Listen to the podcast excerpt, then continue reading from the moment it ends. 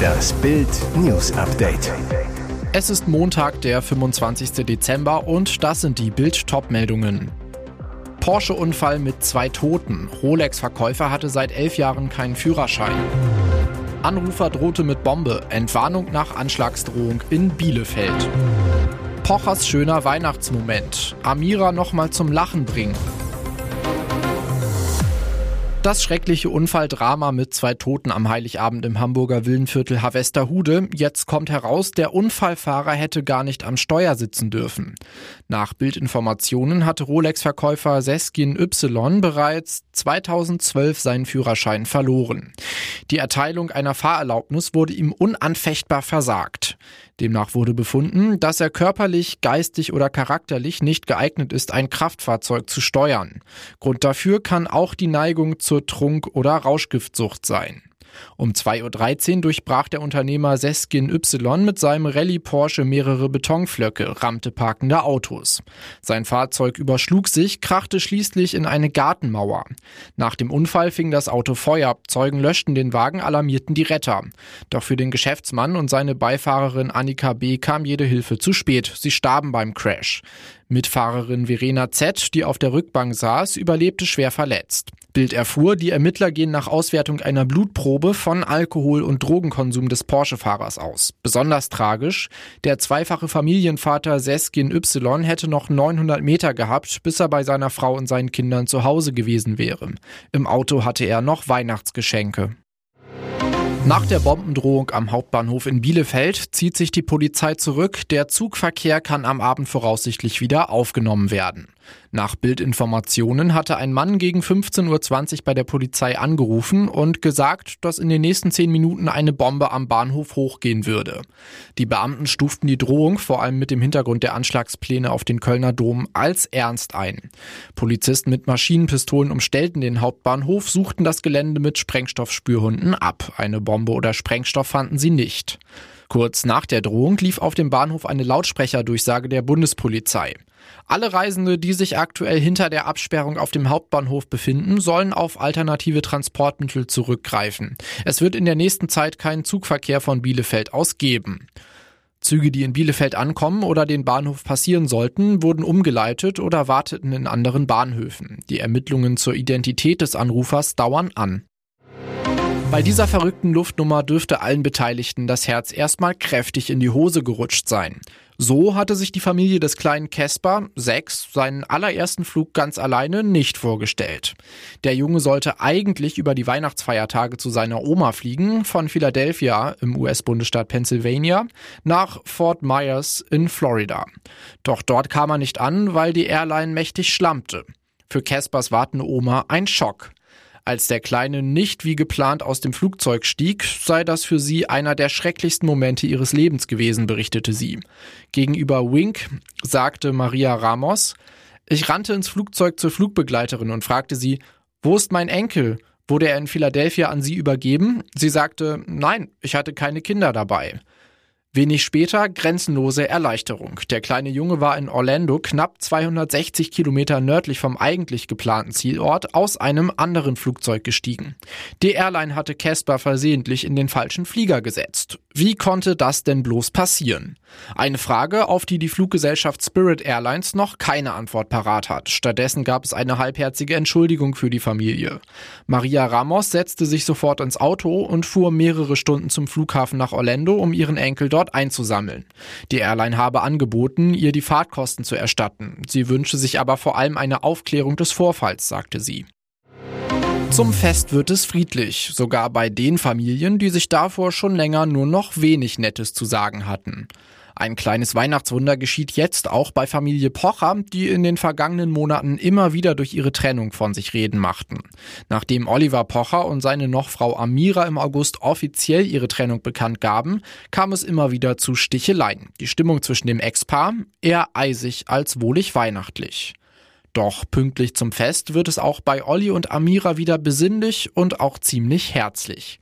Der Comedian, der momentan bei seiner ersten Frau Sandy und den drei gemeinsamen Kids in Miami Weihnachten feiert, gibt seinen Followern auf Instagram einen kleinen Einblick in seine momentane Gefühlslage.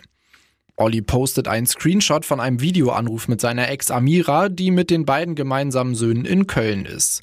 Dort scheinen beide herzlich miteinander zu lachen, wirken ausgeglichen und munter. Dazu schreibt Oliver emotional, für mich einer der schönsten Momente dieses Weihnachten, Amira nochmal zum Lachen bringen. Dass die beiden Ex-Partner inzwischen sogar wieder miteinander lachen können, ist auch für die gemeinsamen Kids sicher das schönste Weihnachtsgeschenk. Schließlich kommt es bereits am 27. Dezember zur großen Familienvereinigung bei den Pochers. Da hat nämlich Ollis und Amiras jüngster Sohn Geburtstag. Und jetzt weitere wichtige Meldungen des Tages vom Bild Newsdesk. Er ist noch am Leben. Putins größter Kritiker im eigenen Land, Alexei Nawalny, ist wieder aufgetaucht. Seit Anfang Dezember war der inhaftierte Politiker verschollen, ohne jedes Lebenszeichen. Jetzt erklärte Ivan Starnov, einer von Nawalnys engsten Mitarbeitern, auf X, Alexei Nawalny ist gefunden worden. Er befinde sich in einer Strafkolonie in Chab, einer der nördlichsten und abgelegensten Kolonien überhaupt, nördlich des Polarkreises. Starnov, Dort herrschen harte Bedingungen mit einem besonderen Regime in der Permafrostzone. Es ist sehr schwierig, dorthin zu gelangen und es gibt keine Briefzustellungssysteme. Sprecherin Kira Jamisch schrieb auf X, sein Anwalt hat ihn heute besucht, es geht ihm gut. Über die Suche nach Nawalny erklärte Starnow weiter, es war von Anfang an klar, dass die Behörden Alexei isolieren wollten, insbesondere vor den Wahlen. Sein Aufenthaltsort wurde verheimlicht, es gab eine vollständige Informationssperre über ihn. Selbst heute sagt der oberste Gerichtshof, er wisse nicht, wo er sei. Grau und nass statt weiß und winterlich. Weihnachten fällt in Teilen Deutschlands in diesem Jahr buchstäblich ins Wasser. Tiefdruckgebiete bestimmen über Weihnachten weiterhin das Wetter. Schon jetzt gibt es an vielen Flüssen Hochwasser und es soll weiter regnen.